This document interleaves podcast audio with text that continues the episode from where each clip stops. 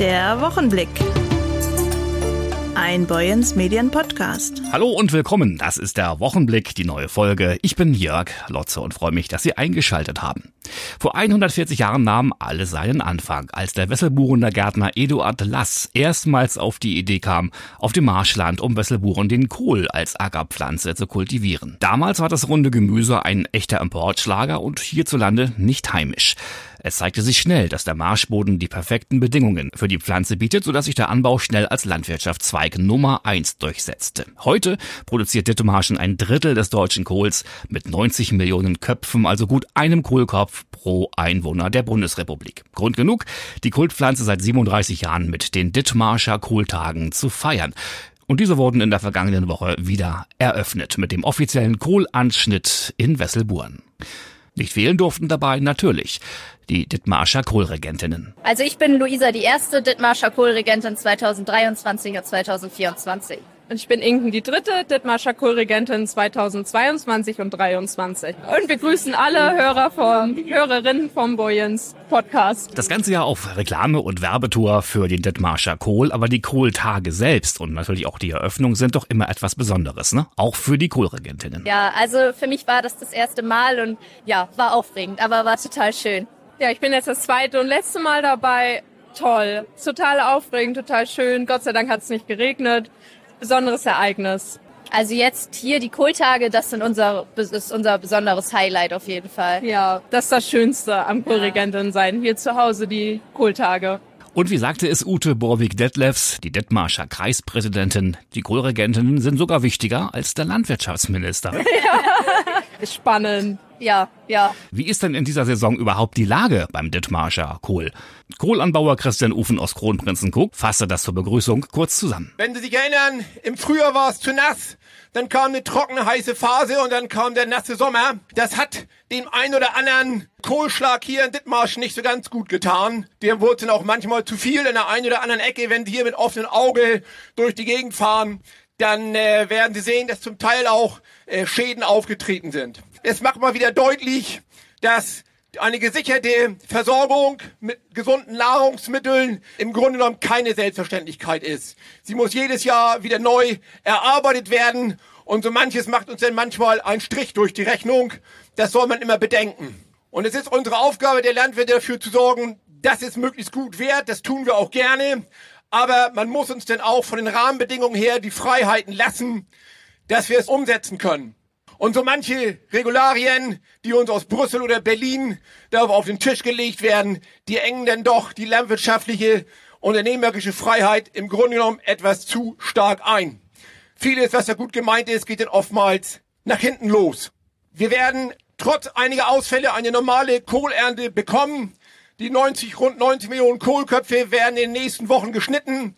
Sehen Sie zu, dass Sie einen abbekommen und besuchen Sie in den nächsten Tagen auch unsere Gastronomie. Bestellen Sie sich ein leckeres Kohlgericht in unseren Gastwirtschaften, vielleicht ein Stück Fleisch dazu, noch ein leckeres Dittmarscher Pilsener und wenn es dann einmal mal ein Glas zu viel war, nehmen Sie am nächsten Morgen ein schönes Glas Milch. Dann haben Sie wieder genug Mineralstoffe für den laufenden Tag. Die Kritik an Berlin und an Brüssel ging nicht ganz vorbei. An Schleswig-Holsteins Landwirtschaftsminister Werner Schwarz, der sich die Teilnahme beim Kohlanschnitt nicht nehmen ließ. Wenn jemand Vitamin C haben möchte, braucht er nur nach Dithmarsch zu kommen. Der Kohl hat reichlich. Also insofern, wir brauchen keine Nahrungsergänzungsmittel, wenn wir uns regional mit und saisonal ernähren. Ein Wort möchte ich doch noch sagen, weil in der Vergangenheit immer ganz viel über Transformation der Landwirtschaft gesprochen worden ist. Wir stehen hier auf einem Kohlfeld eines Biobetriebes.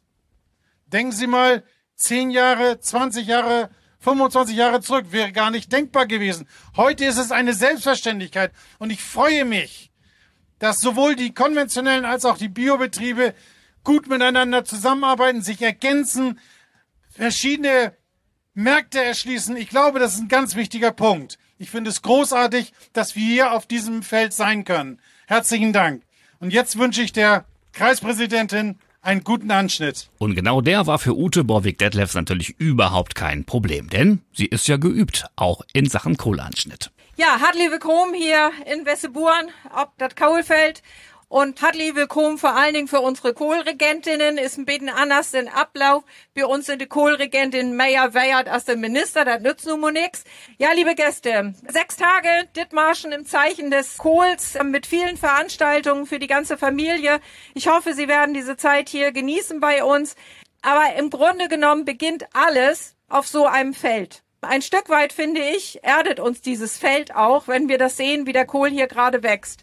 Ich glaube, Sie können sich vorstellen, was es für die Landwirtinnen und Landwirte für Arbeit bedeutet, nicht nur körperliche Arbeit, diesen Kohl zu ernten und anzubauen, sondern letztendlich auch wirtschaftlich. Und umso wichtiger ist es, dass wir gute Kohljahre haben, dass wir gute Erntejahre haben für unsere Landwirtinnen und Landwirte. Und das wird, das hat Herr Ufen eben schon angesprochen, das wird im Grunde durch den Klimawandel nicht gerade einfach gemacht. Aber wir haben immer noch sehr, sehr gute Bedingungen hier für den Anbau von Gemüse, aber insbesondere natürlich auch von Kohl. Deshalb sind wir halt auch das größte Kohlanbaugebiet, das es gibt. Und genau das weiß man hier in Dithmarschen in unserer Heimat natürlich auch zu schätzen. Beispielsweise Landrat Stefan Mordig. Heute ist ja der Startschuss unserer Kohlsession hier in Dithmarschen und der Kohlanschnitt hat hier eine lange Tradition. Ja, wir feiern diese Feste wieder in ganz Dithmarschen, nicht nur in Wesselburen. Dieses Erntefest der besonderen Art hier in Dithmarschen ist aber auch ein Glücksbringer. Es macht nicht nur den Kohl und regionale Produkte bekannt, sondern eben auch Dithmarschen. Und viele von Ihnen sind heute von weit her gekommen, um hier dabei zu sein. Haben Sie herzlichen Dank für das Interesse und dafür, dass Sie gekommen sind. Und äh, Sie haben dafür vielleicht auch ein Stückchen die Liebe zu Dithmarschen entdeckt. Und Liebe geht ja bekanntlich durch den Magen. Der Kohl aus der Region steht auch für Qualität, aber auch für Nachhaltigkeit. Und so freuen wir uns, dass die Kohltage eben auch zusammen mit unserer Gastronomie und dem Tourismus nochmal hier kräftig zusammen das Ganze nach vorne bringen und in dieser Herbstsaison ja, viele Gäste nach Dithmarschen kommen. Wir haben das Ganze auch in der Pandemie geschafft, am Leben zu halten. Das ist eigentlich was ganz Wunderbares, auch wenn es anstrengend war. Aber auch das ist eine großartige Leistung der Organisatoren. Beim Eröffnungsfest wurde reichlich geboten, nicht nur für den Gaumen, sondern auch eben für die Unterhaltung.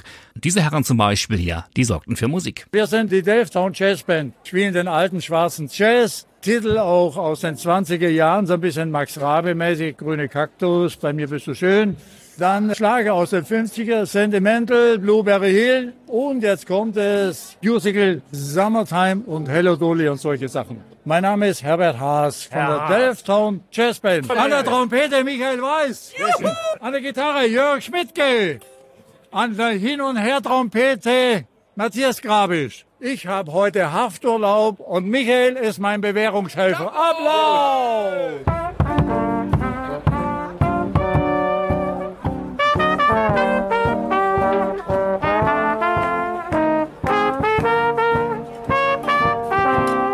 Thomas Palm aus Heide servierte den Gästen Dithmarscher Rotkohlmet.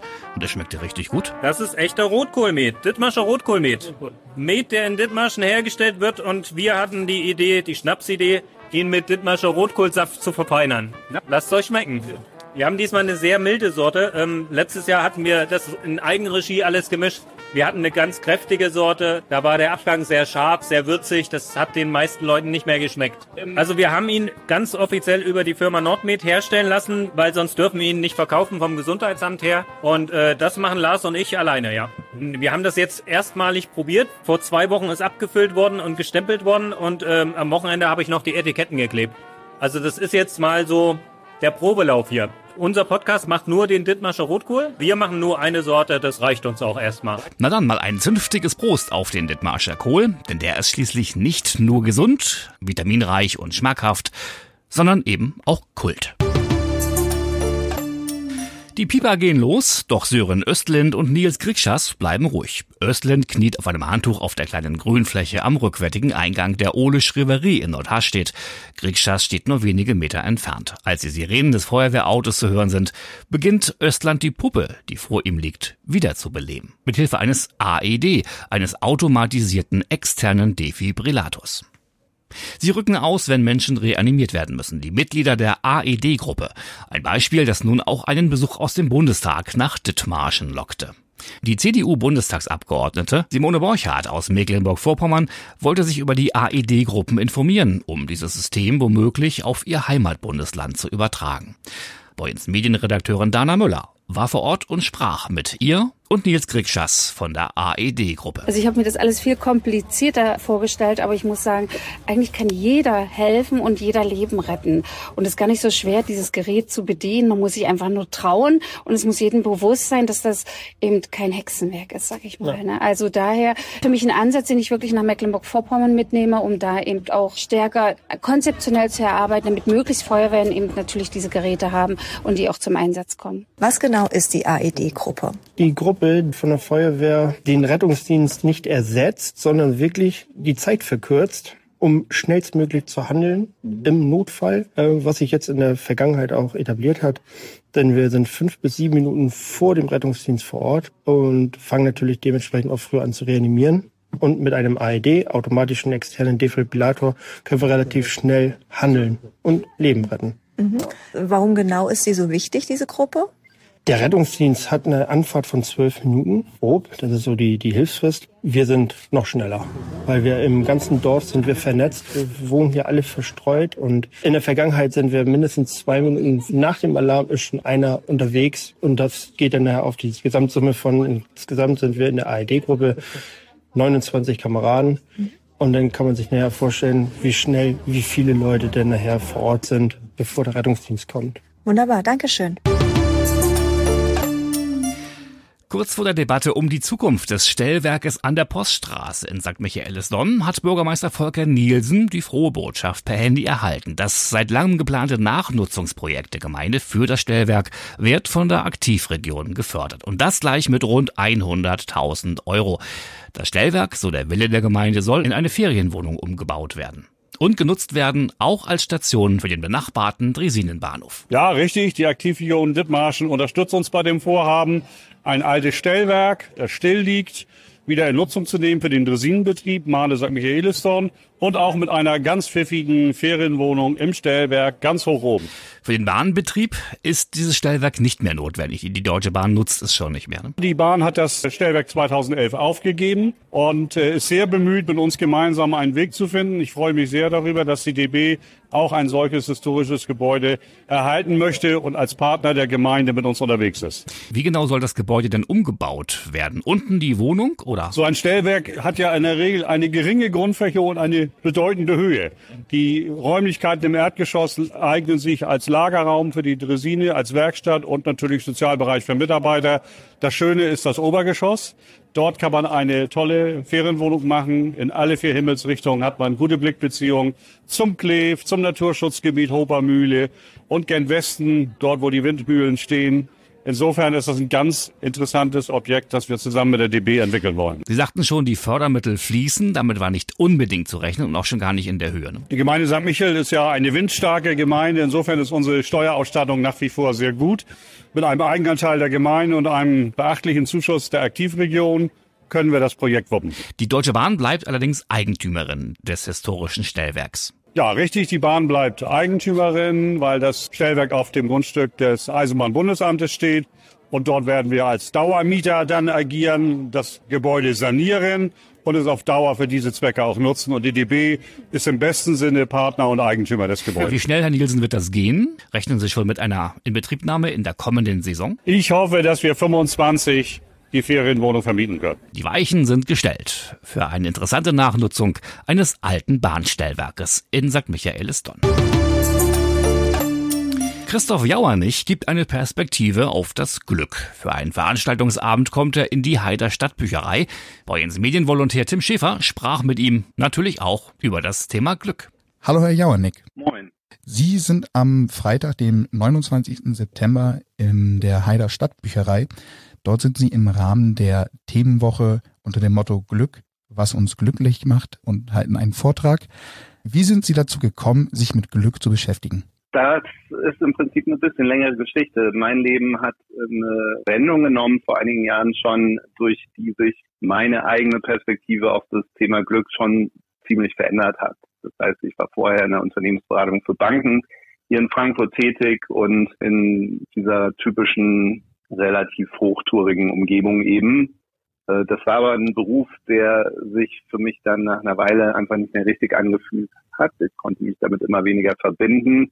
Und zur damaligen Zeit war das so ein bisschen für mich so, dass ich irgendwie immer dachte, naja, wenn ich mich jetzt anstrenge und dieser Job irgendwie das alles in den Griff kriege und erfolgreich bin, dann wird sich das Glück für mich irgendwann einstellen. Und das hat aber nicht geklappt. Ich bin dann irgendwann raus, bin äh, praktisch erstmal ein halbes Jahr mit dem Rucksack durch Südostasien getourt, ohne eigentlich zu wissen, was danach für mich kommt. Und durch diese Zäsur, äh, ja, und dann aber auch durch diesen neuen Job, den ich dann äh, begonnen habe, nämlich diese Erzählung, äh, die ich jetzt mache, hat sich dann eben der Blick verändert. Und heute ist für mich eben Glück was, was sehr viel mehr in der Gegenwart sich abspielt und nicht was ist, was ich in Zukunft erreichen will. Und ähm, das wollte ich dann einfach mal tiefer betrachten.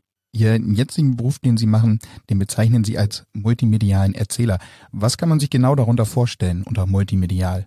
Die Idee dahinter ist, dass ich eigentlich keine Vorträge halten möchte, weil solche Themen wie zum Beispiel Glück, finde ich, sind schwer zu erklären. Das heißt, mir geht es darum, so ein Thema wie das Thema Glück eher so ein bisschen spürbar zu machen. Und das versuche ich dann eben nicht über rein intellektuelle Erklärungen, sondern ich verbinde das mit eben freigesprochenen Texten, die kommen dann so ein bisschen poetisch schon daher, zusammen mit Leinwandprojektionen und einer Musik, die ich selbst eingespielt habe dafür. Also ein bisschen die Idee praktisch über Bild, Ton, also Bild, Musik und Sprache, diese Glücksmomente der vielen Menschen, die ich äh, bundesweit eingesammelt habe, tausend Stück insgesamt aus 60 Städten, eher so ein bisschen atmosphärisch rüberzubringen. Und das habe ich dann irgendwann multimedialer Erzähler genannt.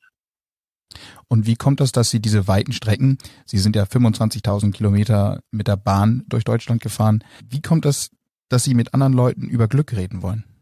Äh, technisch gesehen habe ich diese Glücksmomente praktisch am Rande meines vorherigen Programmes gesammelt. Das hieß Gedanken verloren. Ich habe darin im Prinzip diese Geschichte meines Ausstiegs aus der Bankenbranche und dieser Reise durch Südostasien, äh, die danach gefolgt ist, erzählt. Und irgendwann äh, war es dann immer so, dass wir im Anschluss an diese Veranstaltung immer ins Gespräch gekommen sind. Und die Menschen haben mir Fragen gestellt. Und dann ging es dann halt viel um dieses Thema wie sich sozusagen meine Perspektive auf Glück verändert hat. Und das waren immer gute Gespräche, aber irgendwann habe ich gedacht, äh, was macht eigentlich die Menschen glücklich, die da vor mir sitzen? Ja, das war so eine Vielfalt an Menschen, denen ich da begegnet bin und mit denen ich in diese wirklich tiefen Gespräche kam.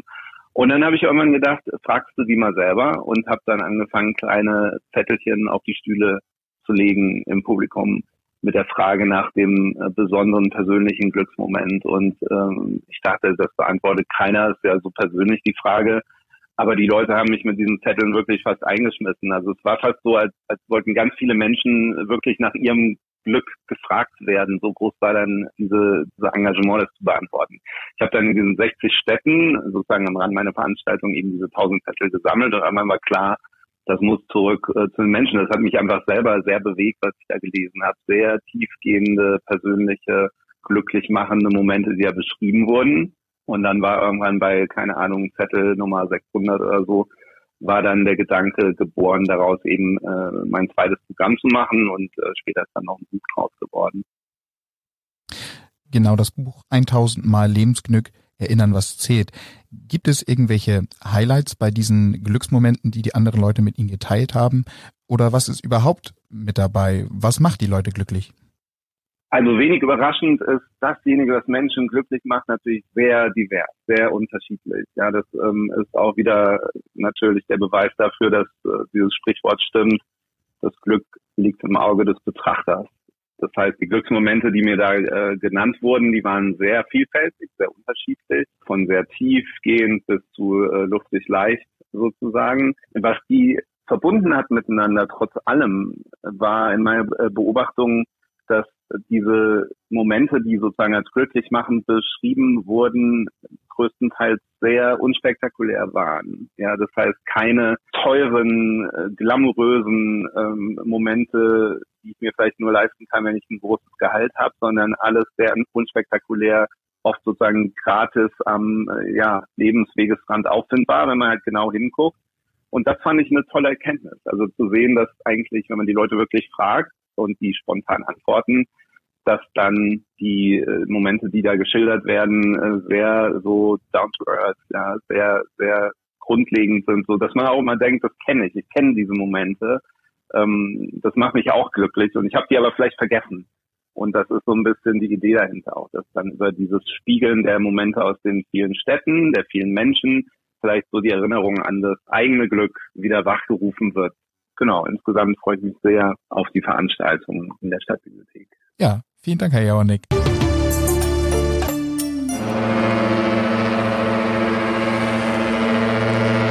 Sie ist ein Museumsschiff mit Liegeplatz an der Überseebrücke im Hamburger Hafen und gehört zur sogenannten ersten Cap San-Klasse. Der 1961 gebaute Stückgutfrachter Cap San Diego war bis in die 80er Jahre im Liniendienst nach Südamerika eingesetzt und kam in diesen Tagen durch den Nordostseekanal gefahren. Lothar Zender, in diesem Moment gerade Schiffsführer auf der Nordostseekanalfähre Berlin, begrüßte das stolze Schiff mit Hubsignalen und nahm gleich eine Botschaft für unseren Wochenblick-Podcast auf. Hallo, liebe Zuhörer. Und ich sehe gerade als diensthabender Schiffsführer der Fähre Berlin, wie durch die Hochbrücke die Cap San Diego ihre Spitzen zeigt. Das einzige Schiff, was von der Bauserie noch existiert.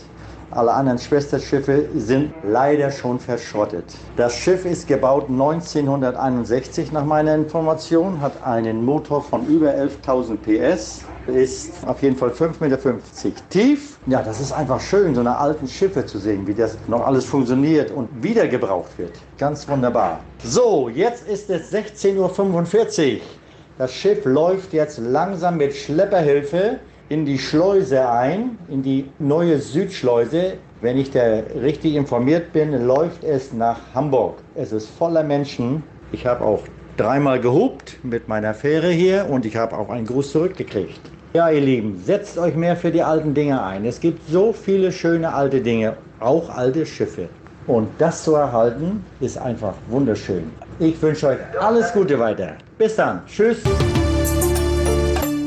Dankeschön, Lothar Zender. Dann nimmt er mir die Worte aus dem Mund. Bis dann dann und alles Gute. Das wollte ich auch gerade sagen. Das war die neue Folge des Wochenblick-Podcasts. Jeden Freitag an dieser Stelle neu.